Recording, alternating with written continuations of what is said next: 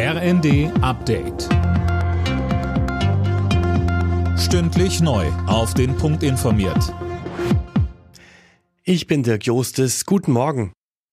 Die Feuerpause im Krieg zwischen Israel und der Hamas ist ausgelaufen und wird wohl nicht verlängert. Die israelische Armee hat erklärt, dass sie den Kampf gegen die Terrororganisation wieder aufgenommen hat. Mehr von Sönke Rülling. Kurz vor dem Ende der Feuerpause hatte das israelische Militär bereits eine Rakete aus dem Gazastreifen abgefangen. Der Angriff wurde erfolgreich abgewehrt, heißt es von der israelischen Armee. Die Feuerpause war seit Freitag vergangener Woche in Kraft. Am letzten Tag der Feuerpause hatte die Hamas gestern sechs israelische Geiseln freigelassen. Israel übergab im Gegenzug 30 palästinensische Häftlinge. In Dubai geht heute die Weltklimakonferenz weiter. An Tag zwei treffen die Staats- und Regierungschefs aus zahlreichen Ländern aufeinander. Auch Bundeskanzler Scholz ist dabei.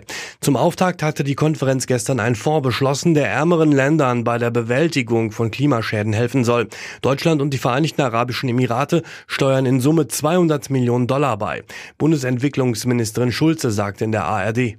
Das ist ein starkes Signal an die Weltgemeinschaft, dass wir gemeinsam Lösungen finden können, dass gemeinsam Solidarität mit denen, die am stärksten von dem Klimawandel betroffen sind, möglich ist. Ein Tempolimit und ein größerer Fokus auf die energetische Sanierung von Gebäuden. Solche Sofortmaßnahmen schlägt der BUND nach dem Klimaurteil gegen die Bundesregierung vor. Das Oberverwaltungsgericht Berlin-Brandenburg hatte die Klimapolitik der Ampel teilweise für rechtswidrig erklärt.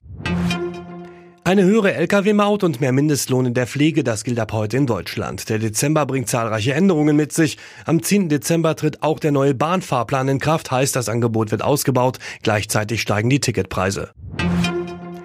In der Fußball-Europa League hat es der SC Freiburg in die K.O.-Phase geschafft. Die Freiburger setzten sich zu Hause mit 5 zu 0 gegen Piräus durch.